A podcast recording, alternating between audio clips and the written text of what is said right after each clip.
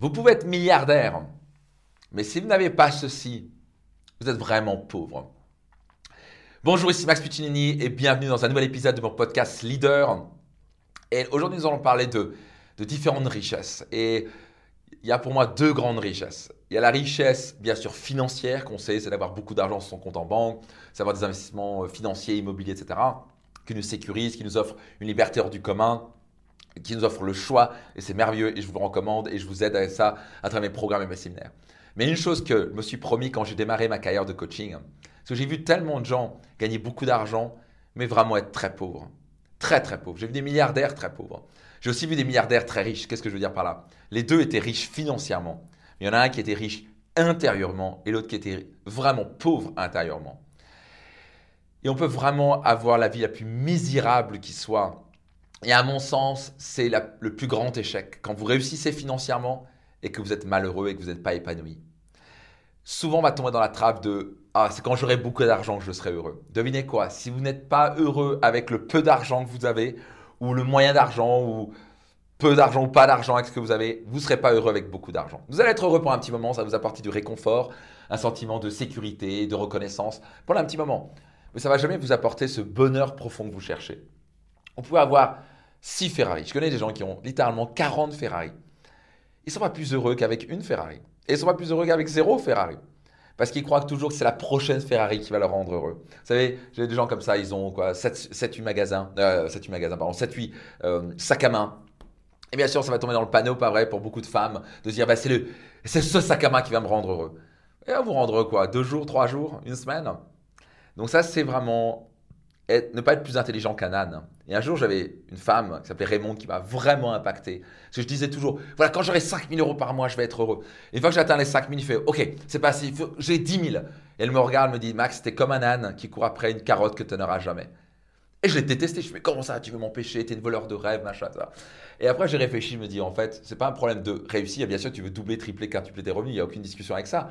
Mais est-ce que tu es capable d'apprécier ce que tu as maintenant? Notez ça attentivement. Si vous n'êtes pas capable d'apprécier ce que vous avez maintenant, vous ne serez pas capable d'apprécier ce que vous aurez plus tard. Je répète, si vous n'êtes pas capable d'apprécier ce que vous avez maintenant, vous ne serez pas capable d'apprécier ce que vous aurez plus tard. Vous n'êtes pas capable d'apprécier votre Citroën AX, vous ne serez pas capable d'apprécier votre Porsche plus tard.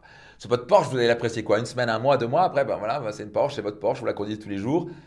Et après, c'est votre voiture, c'est tout. Et après, vous dites, ah, il me faut euh, la nouvelle Porsche, ou la Porsche Turbo, ou la Ferrari, ou la Lamborghini, je ne sais pas trop quoi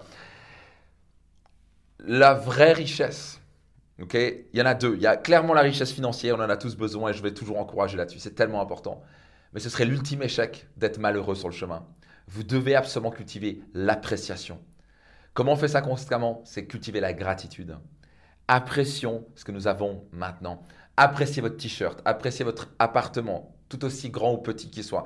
Appréciez vos relations, vos enfants, votre femme ou votre, votre homme. Appréciez le fait d'avoir de la pluie aujourd'hui, parce que c'est ce qui permet d'avoir des plantes et, des fleurs.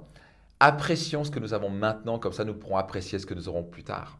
Donc la grande clé, c'est comme un équilibre de yin et de yang. Vous voulez être dirigé vers le futur, avoir des objectifs et des rêves pour gagner beaucoup d'argent, c'est très important, bien sûr. Mais vous êtes certain, pendant que vous faites ça, d'apprécier le chemin, d'apprécier ce que vous avez maintenant, pendant que vous désirez plus dans le futur.